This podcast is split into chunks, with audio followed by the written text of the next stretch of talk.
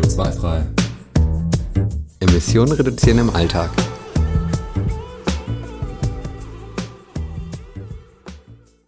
Moin zusammen. Heute schauen wir uns das Thema Heizen an. Das wird ja sowieso im Moment in der Öffentlichkeit relativ viel diskutiert. Und gerade jetzt, wo es richtig schön kalt geworden ist, wollen wir den CO2-Emissionen vom Heizen mal auf den Grund gehen. Hallo auch wieder von meiner Seite. Und wenn wir dem Ganzen mal auf den Grund gehen, dann sehen wir, dass laut Bundesministerium für Umwelt ca. 20 Prozent des CO2-Verbrauchs in Deutschland durch Wohnen entsteht und Heizen hat dann natürlich einen sehr, sehr großen Anteil. Wenn wir uns dann hierbei die verschiedenen Heizarten angucken, ist es in Deutschland so, dass ungefähr die Hälfte aller Haushalte mit Gas heizt, ähm, ein Viertel ungefähr mit Öl, knapp 15 Prozent Fernwärme nutzen und die restlichen Prozente dann auf die verschiedenen weiteren Heizarten verteilt sind.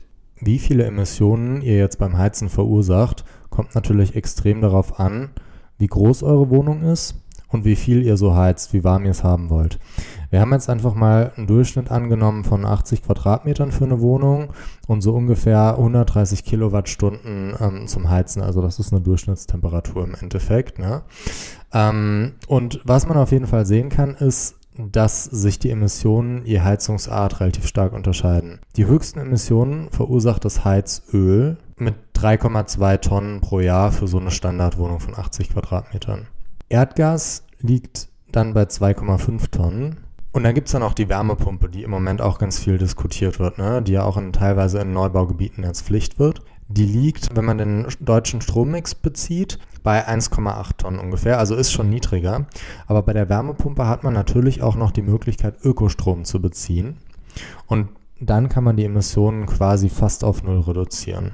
Die Fernwärme, da kommt es natürlich auch immer drauf an, was für ein Kraftwerk die im Endeffekt bereitstellt, aber liegt ungefähr so bei 2 Tonnen. Die Tipps, die es dabei natürlich gibt, liegen, glaube ich, meistens schon auf der Hand. Einmal kann man natürlich das Thermostat so einstellen, dass die Wohnung nicht ganz so warm wird. Hier gibt es ungefähr ein Richtwerk, dass jedes Grad weniger ungefähr 6% Heizenergie einspart. Was jetzt auch immer mehr und mehr machen, was natürlich auch super angenehm ist, wenn man das per Handy steuern kann, ist programmierbare oder halt auch smarte Thermostate nutzen. Dann kann man Stoßlüften statt Kippen. Auch das, glaube ich, weiß mittlerweile jeder von uns. Also für die, die es nicht wissen, ich wusste es tatsächlich auch lange nicht. Ähm, wenn man das Fenster einfach auf Kipp stellt, dann braucht man relativ lange, bis wirklich die Luft getauscht ist. Und in der Zeit kühlen die Wände insbesondere die Decke so um das Fenster quasi aus. Wenn man das einfach fünf Minuten aufreißt und komplett einmal die Luft tauschen lässt, dann kühlen die Wände nicht so schnell aus und äh, dadurch muss man auch nicht so sehr heizen, um sie wieder warm zu kriegen. Etwas, was man auch jeden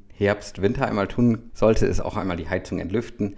Gerade wenn sie so komische Geräusche macht, ist das immer eine sehr gute Idee. Dann kann man die Heizung auch vor allen Dingen nochmal von Gegenständen frei halten, dass man nicht ein Regal direkt davor hat. Das heißt, dass die gesamte Energie halt mehr in den ganzen Raum strömt. Nachts kann man dann zum Beispiel auch noch die Jalousien runter machen, die Vorhänge zuziehen, so entweicht auch nicht so viel Wärme aus den Räumen. Und man sollte natürlich am Ende auch immer in den warmen Räumen, die man hat, auch die Türen schließen oder einfach alles so gut wie es geht isolieren.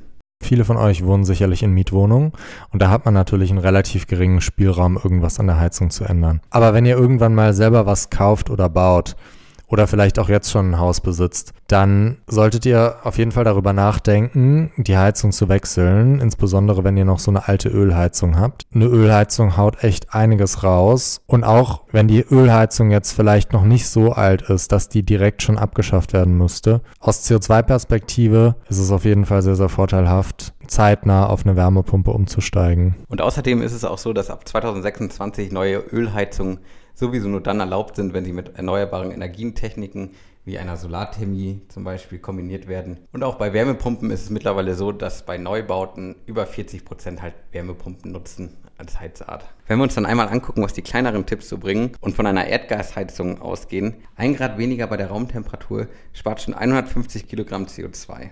Das sind fast acht Steaks oder 1300 Kilometer Autofahren.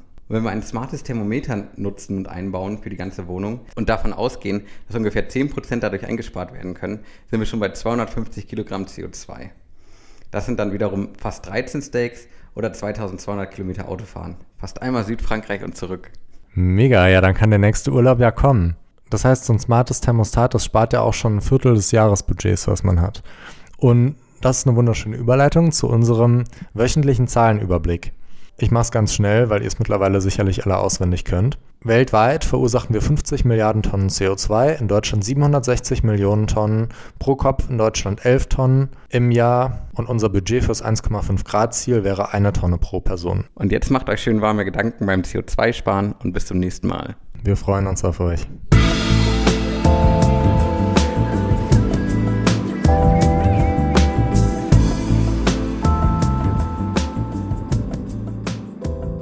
Du eigentlich auch so einer Mann, der im kalten Schlafzimmer schlafen kann? Ehrlicherweise zwangsweise, weil bei meinen Eltern zu Hause ist wirklich nur die Küche und das Wohnzimmer war warm. Der Rest des Hauses ziemlich kalt. Wie sieht es bei euch aus? Ja, wir haben jetzt nicht so mega viele Zimmer. Und das Schlafzimmer ist gleichzeitig auch ein Arbeitszimmer. Insofern äh, ist es da jetzt nicht eiskalt. Ich komme aber auch morgens nicht aus dem Bett, wenn es zu kalt ist. Das Problem kenne ich. Deswegen ist es auch ganz gut, dass ich seit zehn Jahren dann doch in einem warmen Zimmer schlafen kann.